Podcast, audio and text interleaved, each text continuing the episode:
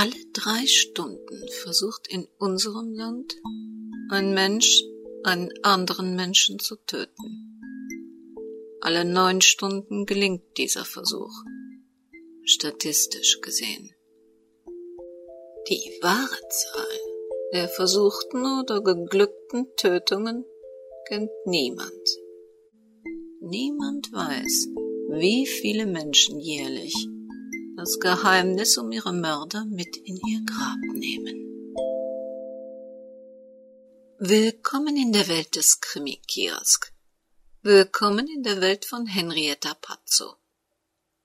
Bittersüß. Ein Kriminalroman in 17 Episoden von Henrietta Pazzo. Eine Produktion des Krimi-Kiosk Verlages Petra Weber in Köln. Sprecherin Petra Weber. Sie hören Episode 2. Eine Wiederholung aus dem Jahr 2008.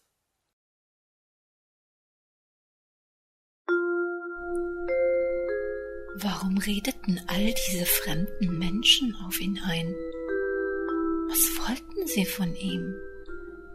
Warum ließen sie ihn nicht in Ruhe? Die Verwirrung in seinem Kopf trieb ihn immer wieder in Panik.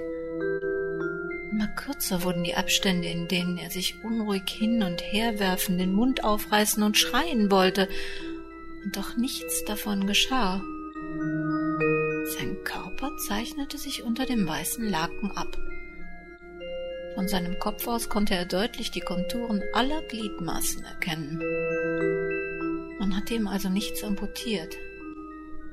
Aber warum zum Teufel spürte er seine Arme, Beine und Hände nicht? Und warum quälte ihn das Denken so?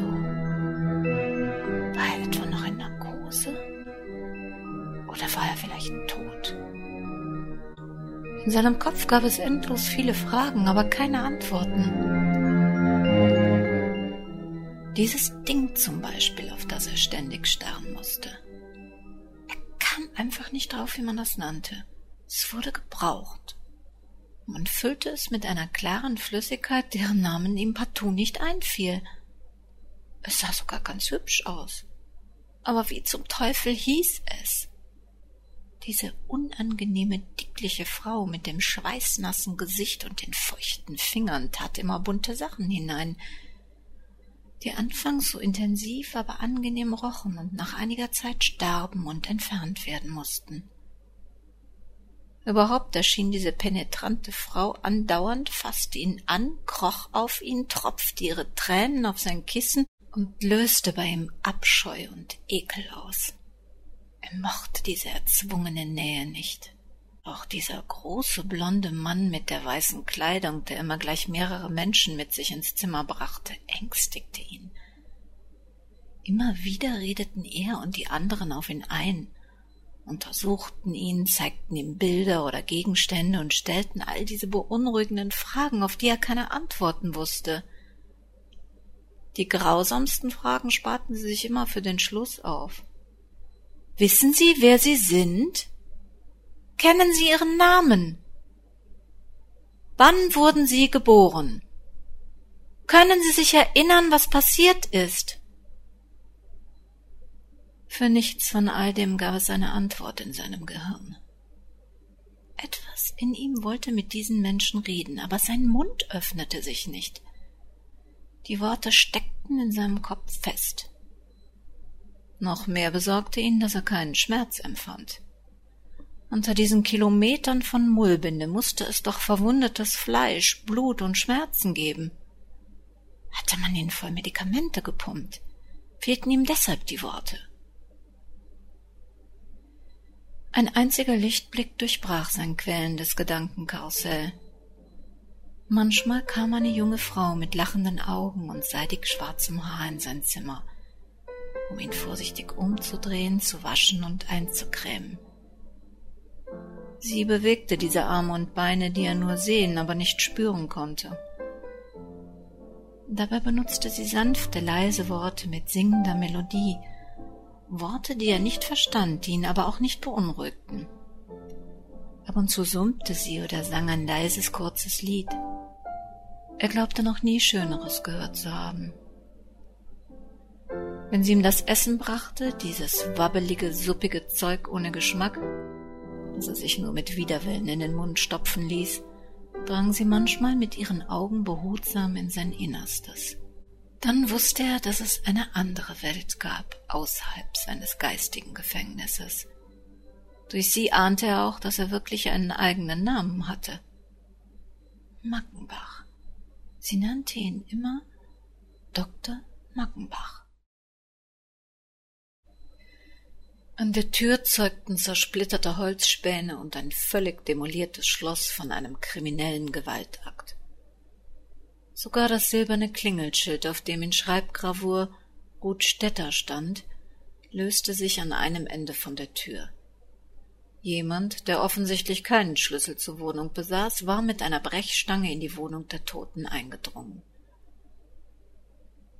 Sollen wir direkt die Polizei rufen oder werfen wir lieber erst einen Blick ins Innere? Auch ohne das Zittern in ihrer Stimme und die zusammengeballten Fäuste wusste Barbara, dass Sandra Horlitz nicht zum besonders mutigen Teil der weiblichen Bevölkerung gehörte. Meinen Sie, die sind da noch drin? flüsterte sie. Keine Ahnung. Aber man kann nichts hören und wir starren immerhin schon seit zehn Minuten auf diese Tür. Ich riskiere einfach mal einen Blick und Sie bleiben hier stehen, okay? Sandra nickte stumm.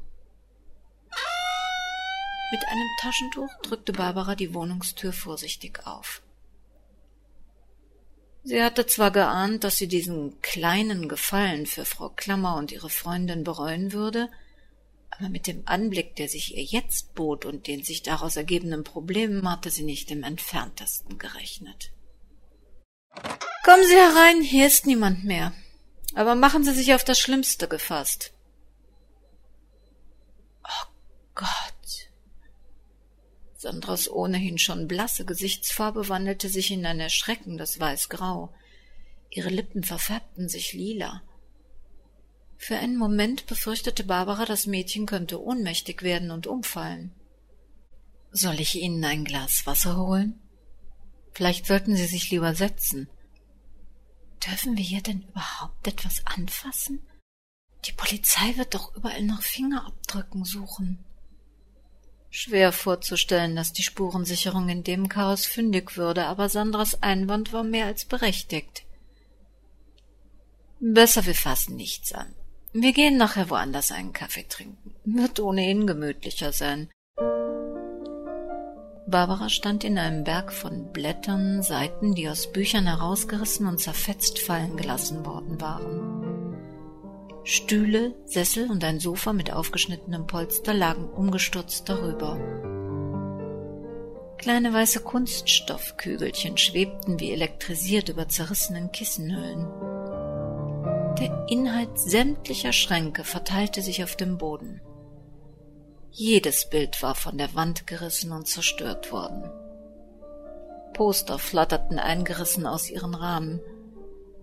Ein Klavier mitten im Raum sah aus, als habe man mit einem Baseballschläger darauf eingeschlagen. Schwarze und weiße Tasten hingen lose herunter. Unter einer zerfetzten Gardine ruhten die Reste eines Computermonitors mit eingeschlagenem Bildschirm. Vom dazugehörigen PC war im Durcheinander nichts zu erkennen. In der Küche verklebten Lebensmittel, die aus Dosen und Gläsern gekippt worden waren, die ehemals hübschen Terrakottafliesen. Dazwischen immer wieder Glasscherben. Geöffnete Schranktüren gaben den Blick auf leergefegte Regalbretter frei, auf denen nichts mehr stand. Kein Glas, keine Tasse, kein Teller. Alles schwamm in Bruchstücken über dem sich verhärtenden Matsch aus Marmelade, Mehl, Milch, Zucker, Kompott und nicht mehr identifizierbaren. Sandra verständigte mit ihrem Handy die Polizei, während sich Barbara im Schlafzimmer ein weiteres Schlachtfeld offenbarte. Kleider, Jeans, Blusen und Unterwäsche waren mit Gewalt aus den Schränken gerissen und auf dem Boden verteilt worden. Im Bad vermischten sich die Düfte von ausgekippten Chemikalien, Reinigungsmitteln und Parfum zu einem ätzenden Geruch, der unweigerlich beim Einatmen zu Husten und Atemnot führte. Barbara zwang sich ganz bewusst, sich die Wohnung ohne dieses Chaos vorzustellen, sie so zu fühlen, wie die Frau, die darin gelebt hatte, sie täglich gesehen haben musste. Ohne all den herumliegenden Dreck, die zerfetzten Kleider, den Scherbenhaufen aus Glas und die zerstörten Möbel mussten die hohen Räume hell und geräumig wirken. Die zerrissenen Poster in ihren zerstörten Rahmen ließen keinen Zweifel daran, dass die Wohnungsinhaberin aus ihren engagierten Zielen keinen Hehl machte. Soweit erkennbar gab es mindestens fünf oder sechs Plakate, die sich mit Tierschutz beschäftigten. Andere Bilder und Fotos zeugten von Demonstrationen für unterschiedliche Ideen und Ideale, soweit dies auf den Fetzen noch identifiziert werden konnte. Hier hatte mal eine Kämpferin gelebt.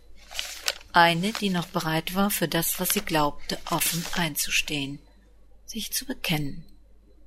Das imponierte Barbara. Ein lautes Geräusch ließ sie erschreckt herumfahren.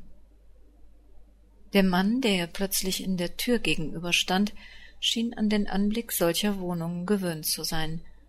Zumindest zeigte er keinerlei Überraschung in seinem Gesicht. Die Tür war unverschlossen. War wohl anders auch kaum mehr möglich. Haben Sie die Polizei gerufen? Der Mann zeigte unverlangt einen Ausweis, der ihn als Staatsdiener legitimierte. Barbara Monod, ich bin Anwältin und begleite Frau Horlitz. Die Wohnungsinhaberin ist kürzlich verstorben. Frau Horlitz ist die Erbin und hat sich heute den Schlüssel vom Hausmeister aushändigen lassen. Na, den hat sie ja nun nicht mehr gebraucht. Und abschließen muss sie diesen Saustall auch nicht mehr. Sandra stand unmittelbar hinter dem Beamten und starrte ihn entsetzt an. Für seinen flapsigen Humor und seine lässige Haltung fehlte der ernsten jungen Frau jedes Verständnis. Der Polizist wandte sich direkt an sie. Können Sie denn sagen, ob was gestohlen wurde? In Sandras Gesicht zuckte es erst unmerklich, dann verzerrte sich ihr Mund und für den Polizisten, von Natur aus mit der Sensibilität eines Rasenmähers ausgestattet, Völlig unverständlich wurde sie unvermittelt von einem heftigen Weinkrampf geschüttelt. Meine Tante ist erst wenige Tage unter der Erde. Ihre schöne Wohnung ist in ein Trümmerfeld verwandelt und alles, alles, was sie geliebt und gepflegt hat, ist in Bruchstücke zerhauen. Ich kann kaum meine eigenen Füße zwischen all dem Dreck und den Scherben erkennen. Und da fragen Sie mich, ob etwas gestohlen wurde. Können Sie mir denn auch sagen, wie ich das feststellen könnte in diesem Katastrophenhaufen? Zum ersten Mal schien der Polizist ernsthaft erschüttert. Der Gefühlsausbruch und die Art, mit der Sandra ihren Schmerz hinausweinte, löste ihn aus seiner berufsmäßigen Routine. Hilfesuchend sprachlos drehte er sich zu der Anwältin um. Wir können Ihnen im Moment nicht sagen, ob etwas fehlt. Meine Mandantin war gerade heute zu dem Zweck einer Bestandsaufnahme des Wohnungsinhalts hergekommen. Wir wissen noch nicht einmal, wann die Wohnung aufgebrochen wurde. Der Hausmeister hat offensichtlich nichts bemerkt. Die Wohnung liegt als einzige im Dachgeschoss. Hier kommt kein Nachbar vorbei. Die Tante meiner Mandantin ist schon einige Wochen beerdigt. Der Lebensmittelbrei auf dem Küchenboden hat sich schon ziemlich verhärtet und dem Geruch nach dürfte der Einbruch schon einige Zeit zurückliegen. Wer weiß, vielleicht sogar unmittelbar nach ihrem Tod. Der Polizist lächelte sie dankbar an. Er kam mit Fakten und Vermutungen deutlich besser klar als mit Gefühlen. Die Kollegen von der Spurensicherung sind verständigt, aber allzu große Hoffnungen sollten sie sich nicht machen. Man kann ein paar zerstörte Teile erkennen, die sich eigentlich prima als Hehlerware geeignet hätten.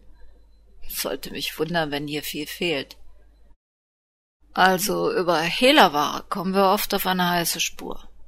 Ich fürchte aber, das waren in diesem Fall nur Vandalen. Na, ist die Aufklärungsquote echt schlecht. Erneut brach Sandra in herzerweichendes Schluchzen aus. Ihr zierlicher Körper zitterte und schüttelte sich. Barbara nahm sie in den Arm und redete beruhigend auf sie ein. Aus Angst, die Situation zu verschlimmern, sagte der Polizist jetzt gar nichts mehr und sah sich nur schweigend um. Nachdem sich Sandras Nerven beruhigt hatten, hielt Barbara einen Ortswechsel für die beste Idee. Wenn ich Ihnen meine Visitenkarte gebe und verspreche, heute Nachmittag mit Frau Horlitz die Anzeige schriftlich im Revier zu Protokoll zu geben, dann brauchen Sie uns doch bestimmt nicht mehr. Der Beamte strahlte. Weinende, hysterische Frauen zu beruhigen war nicht gerade seine Lieblingsbeschäftigung. Kein Problem. Bringen Sie Ihre Mandantin ruhig nach Hause. Wir machen das hier schon. Sein Versuch, Zuversicht auszustrahlen, prallte an Sandra ab.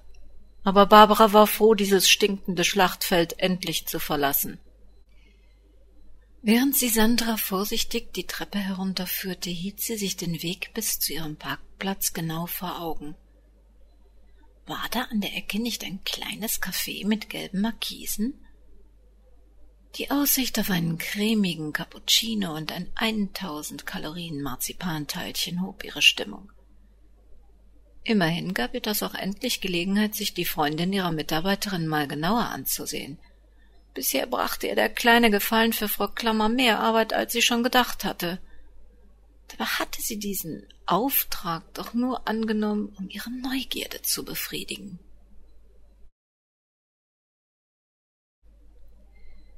Das Gespräch verlief genau so, wie Jana es erwartet hatte. Ja, er sehe das auch so, man müsse mehr Zeit zu zweit miteinander verbringen. Aber immerhin verdanke man seinen Eltern und besonders seinem Vater sehr viel. Nein, es gebe keine Möglichkeit, die Mahlzeiten im eigenen Haus einzunehmen, das entspräche einer nicht wiedergutzumachenden Beleidigung. Außerdem mache es doch allen Familienmitgliedern Freude, sich bei diesen Gelegenheiten auszutauschen. Seine Mutter bewirte die Familie genauso, wie es zuvor auch seine Großmutter getan habe. Sie würde es als Affront werten, wenn sich daran plötzlich etwas ändern sollte, nur weil Jana sich den wenigen Familientraditionen im Hause Westkamp nicht fügen könne. Und seinem Vater dürfe er derartig eigensinnige Ideen gar nicht erst unterbreiten. Jana treffe dort mit Sicherheit nicht auf Verständnis für ihre Separierungswünsche. Zusammenhalt, nicht Vereinzelung, hatten aus der Familie Westkamp das gemacht, was sie heute ist. Die meisten Menschen würden Gott auf den Knien danken für eine so liebende und fürsorgliche Familie. Es wäre schon sehr undankbar, die Menschen, die Jana mit der Hochzeit vorbehaltlos aufgenommen hatten, nun so vor den Kopf stoßen zu wollen. Damit schien das Thema beendet. Widerspruch unerwünscht. Jana erschreckte die Kälte in der Stimme ihres Mannes, aber sie schob dieses wiederkehrende Gefühl beiseite. Ganz beiläufig, erst spät in der Nacht, erwähnte Markus jenen Unfall, den Dr. Mackenbach fast mit dem Leben bezahlt hätte. Ärger kroch in Jana hoch. War es die Strafe für ihre Rebellion gegen das, was Markus mit Familientradition umschrieb? Oder gehörte sie schon so wenig zu seiner und ihrer eigenen bisherigen Arbeit, dass sie Vorgänge in der Firma nicht mehr zu interessieren hatten?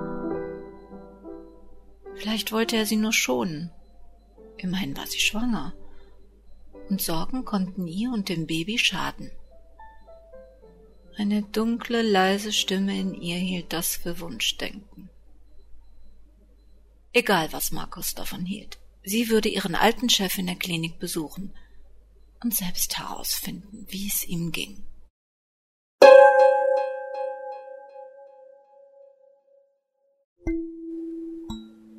Was war eigentlich mit Dr. Mackenbach geschehen? Und warum ist er in diesem merkwürdigen Zustand? Schon nächste Woche werden wir ein wenig schlauer sein. Sie wissen, dass dies eine Sendung des Krimi-Kiosk-Verlages Petra Weber in Köln ist.